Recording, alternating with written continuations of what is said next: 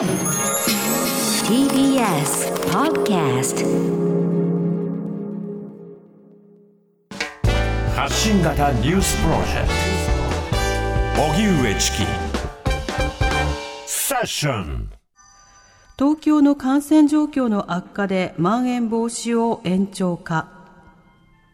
今月11日日曜に期限を迎える東京へのまん延防止等重点措置について感染状況が悪化していることなどから延長は避けられないとして政府は近く判断を行う見通しです。東京の新型コロナウイルスの感染状況をめぐって菅総理は昨日関係閣僚会議で増加傾向にあると警戒感を示しました。その東京都ですが小池知事が9日ぶりに公務に復帰。都のモニタリング会議にリモートで出席し公務を離れたことを詫びた上で感染防止の徹底を呼びかけました。今日の会議では専門家が都内では新規感染者が3週続けて大きく増加し感染が再拡大していると指摘し1ヶ月後には新規感染者数が1000人を超えるとも予測しました。一方開幕まで22日となった東京オリンピックについて多良尾副知事は感染状況次第では無観客開催も想定していると改めて述べました一方、ワクチン担当の河野行革担当大臣は自治体による大規模接種の一部にファイザー製のワクチンを使用すると表明。また、職場接種と大規模接種の新規の申請が一時停止になっていることについては、継続させる考えを示しました。また、海外への入国を円滑にするためのワクチン接種証明書、いわゆるワクチンパスポートについて、加藤官房長官は今月下旬の発行を予定していることを明らかにしました。現時点で発行される証明書は紙によるもので、デジタル化については引き続き検討中としています。それではここで、来たる7月4日、今週の日曜日に迫る東京都議会議員選挙について、え今週セッションでは、都議会選挙私の注目の論点と題して、様々な方にお話を伺っています。はいはい、今日はタレントの浅木邦子さんにお話を伺います。はい、浅木さん、こんにちは。こんにちは。よろしくお願いします。よろしくお願いいたします。はい。浅木さんは今回の都議選、どういったところに注目してますか？やっぱりあのー今今回のこのコロナ、もう1年半近く続いている中で、私が最近本当にしみじみ思うのが、はい、やっぱり地方自治体の政治っていうのは本当に暮らしに密着していて、うん、実のところ、その例えば右だとか左だとか、まあ、あのそのいわゆる大きな国政問題のようなものと、まあ、リンクしてないわけじゃないけれども、はい、それ以上にやっぱり本当に生活に密着したところに目が行く人たちが議席を占めているかってことが、こんなにそのコロナ対策で差がつくかということを、あの身にしめてまして、まあ、例えばちょっと具体的に言うとすると、まあ、必ずしもそのリベラルとか保守とか関係なく、あの非常に優秀なコロナ対策をやっている自治体もあれば、はい、まあ、日頃の私とのその政治的な信条の一致度と関係なく、え、こんなにダメダメなのっていうところもあれば、だからなんかあの、はい、地方自治体における、まあ、首長選挙とか、それから議員さんの選挙っていうものは、まあ、いわゆる左右の対決っていうようなことよりも、いかに生活防衛に目がいっているか、そしてそれを実行する力があるかとい。う人を選ばないと、はい、平時はいいですけど、うん、まあ、今回のコロナのような災災事、災害が起こった時には、はい、本当に大きな差が出るなっていうことを感じていて、それを基準に今、投票しないといけないというふうに思って、ね、なるほど。あの、今回のその都議会選挙でも、例えばコロナ対策についていろいろなことを言っている候補者いるわけですね。で、他方で災害対策であるとか、はい、あるいはその再分配であるとか、教育福祉など、いろいろ訴えているところ、いろいろありますけれども、浅木さんはどんな点に注目をして、あの、公約とか政策集ご覧になりますか？私はまあ今言ったように、とにかく今は非常時なので、この非常時に対する対策をどこまで、まあ、直近のテーマとしてですね、例えば、単純にその営業を自粛したりして、協力している人たちに対する協力金の給付が、あの非常に迅速な自治体もあれば、遅れ気味のところもあるというようなときに、うん。まずそういうことを目の前のことをちゃんとする、それからおそらくは、まあ、オリンピックやったとして、まあ今日のね、様子を見ていても、まあ、どうしても感染は多分拡大するんだろうと思うと、はい。えーいかにあの医療関係というものを、あるいは検査体制とか、うん。あワクチン体制とかにコミットするかっていうことなんですけど、ええ。でも結局それは広く言うと、日頃から福祉とか医療とか、そういうことに気を配っているからこそ、非常時にもそういうことに、まず真っ先に目が行くはずなので、うんまあだから目先のコロナなんですか、それとも今頃福祉とか言ってるのどうなんですかっていうのが、実はあまり有効なに任行対立ではないような気もしますね。うん、なるほど。だからそのじ実態として、本質としてどこに目を向けてるかっていうことがまあ大事なんじゃないかなって気はします。うん、特にまあ地方だと国と違ってあの独自の財源には上限があるという状況がある中で、あのどんな政策にどれだけ力を入れるのかっていう、まあ、その綱引きが重要になってくる。そうすると当然ながら都議会というのは大事な役割になってきますよね。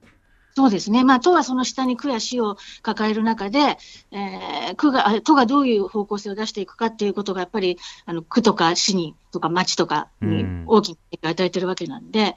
ただまあ、どうでしょう、都はそういったってメトロポリタンなわけで、はい。もうちょっと頑張ってほしいっていう気持ちで見てますね。うん。なおかつあのオリンピック・パラリンピックというイベントもですね、どうやらこのままだと控えているという方向に向かっているようなんですが、浅木さん、うんこちらについてはいかがですか？うーんあのうーんまあ、今ちょうどね、選挙の中で、さなかであの中止すべきだということを主張して頑張っている人たちもいるし、はいまあ、その例えば無観客とか、もうちょっと開催の仕方を考えるべきだという、さまざ、まな主張があるので、うん今ちょっともうあの投票を目前にしてどうすべきというのはい言わない方がいいと思うんですけども、一つはやっぱり、これ、どうやら流動的なんじゃないかと。例えばじゃあオリンピック、オリパラやりますって言いますけれど、本当にまあじゃあオリンピックやったとして、パラリンピックまで本当にやりきれるかとか、あ、はい。要するにこの先、非常に流動的だと思うんですね、うん。その感染状況の変化によって。うんうん。でそういう変化というのをどこまで見据えて、臨機応変に対応すべきだっていう視点を持ってるのかどうなのか、まあ、とりあえず投票日までは無観客って言っときましょうとか、中止って言っときましょうって話じゃなくて、まあ、これからどうなったとしても、どんどん状況が変わる可能性があるので、はい。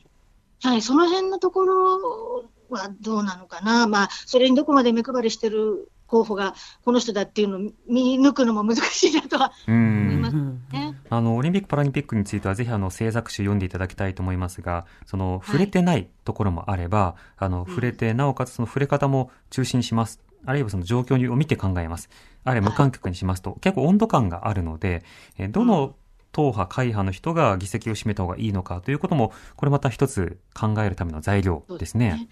それとそのまあオリパラの問題で言うならば、はい。これ、まあいろいろ言ってますけど、とにかくいつかはこれ終わるわけですよね、オリンピックもパラリンピックも。どういう形で終わるのかは分かりませんけれども、終わる。そうすると終わった後に必ずすべきことは、結局、招致の段階から今日に至るまで、何が起こったか、うん。それはお金の動きも含めてね、例えば最近、そのオリンピック・パラリンピックに関連して、非常にその発注が不透明はい。な部分とかも言われてますね、五輪担当大臣でさえ契約書見られないって言ってるとか。うん。こういったことを終わった後にきちんと総括して、それも残してこそのレガシーだと思うので、ええまあ、あのやっぱりそのためには都議会が非常に緊張感のある議会構成でないと、それは成し遂げられないと思うんですね。うん。まあもう昨今見てると簡単に資料がどこかへ消えるとか、はい、消えます資源にね。かけられるとか、いや出てきても黒塗りだとかっていうようなご時世で、本当の意味で、そのオリンピックがどういう形で終焉を迎えるにしても、まあ、歴史の中ではこんな非常時にオリンピックがなかったわけなので、うん。それをすべて招致の段階から、それこそその、なんて贈賄があったのなかったのとか、発注が不透明だの、公正だ、公正でないだのっていうの、ありとあらゆることをきちんと精査して、それを歴史に残すことができるかって考えると、やっぱり今回の選挙では、相当緊張感のある議会構成になった方が、その総括はしやすいだろうなというふうには思いますね。うん。浅木様のこういった投票の際、候補に関する情報や党に関する情報は、どういったふうに調べてますか？あの、今はいろいろなそのサイトで、はい。あの、アンケートを取ってくれたりとか、政策集をまとめてくれたりとかいうのがあるので、第一次的なデータとしては、まあ、あの、マスメディアが出しているものも含めてそういうのを見ますね。うん。うんうん。なので今はその広く情報もありますし、またね、あの通常であれば、あの、様々街頭で演説している模様をぜひ聞いてくださいっていう呼びかけが行われるわけで、あの、なかなかしかし、その各党も、あの、来てくださいって呼びかけるのを躊躇しているようなところもありそうではありますが、そうしたところで話をじっくり聞くというのも、これまた大事なことでは変わらずありますもんね。そうですね。それと、やっぱりなんだろう、私はこれは選挙の時に限らないんですけれど、はい。いつもこの政治の問題を考えるときに思うのが、結局その相手方が提示してくる選択肢を必ず疑えっていうことをいつも思っていて、うん。A ですか B ですか C ですか D ですかっていうような問いかけをして、私は A ですって言って、まあそれはご意見として分かった。はい。だけれども、自分が何もその選択肢に乗る必要はないわけで、うん例えば A か B かが大きな争点になってるっていうふうにメディアで見たときに、はい。あれ？本当に A と B しかないんだろうか ?C はないんだろうか？で ?D ではダメなんだろうかいや、どれもダメだっていうのはないんだろうかとか、うんなんかそういう、ある意味ちょっとへそ曲がりなんですけど、はいはい。あのまあ、マスメディアとか信頼できるネットメディアの一時的に出してくれるデータを尊重しながらも、そこが持ってくる論調、こっちの方向っていうのには、わりかし用心するというような、んこんな感じでいつも見てますね。そうですね。だから選択肢以前にその論点、議題そのものが妥当かどうかも、まあ、考えることそうそうそうそう、が必要ですね。そういうことです。そういうことうんそういうことですね。また、特に経済周りだと、例えば協力金やあの、様々な、えー経済対策というものが当然出てくるわけですけれども、うん協力金をいくらにしますかというだけではなくて、例えば、そもそもそれ協力金なのだろうかと、あの、保証ではないのだろうかというようなそうした一つ一つの政策にどういった言葉選びで向き合っているのかということも考えるポイントにはなりそうですね。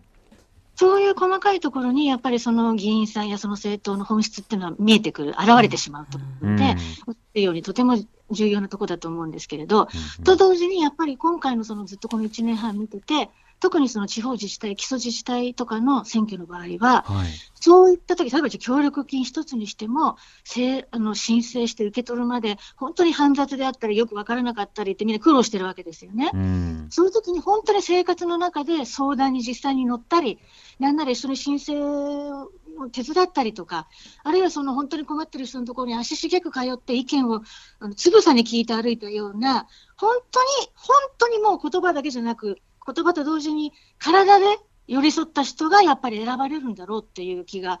します。だから例えば今回、うんあの都民ファーストなんかは党としては非常に厳しいっていうふうに言われていますけど、はい。でもその中、厳しい中でも、やっぱり本当に寄り添った人はきっと生き残ってくるんだろうとうん思うし、やっぱりその地方自治体の、地方議会の選挙っていうところは、そういうところに現れてほしい、現れるべきだというような気も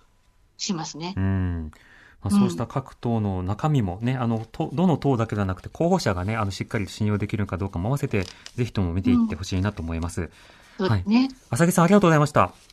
どうもありがとうございました。ありがとうございました。はい。はい、ありがとうございました。お疲れ様です。はい、失礼します。失礼します。えー今週セッションでは都議会選挙、私の注目の論点と題してお話を伺ってきます。ちえーいます、はいえー今日はタレントの浅木邦子さんにお話を伺いました。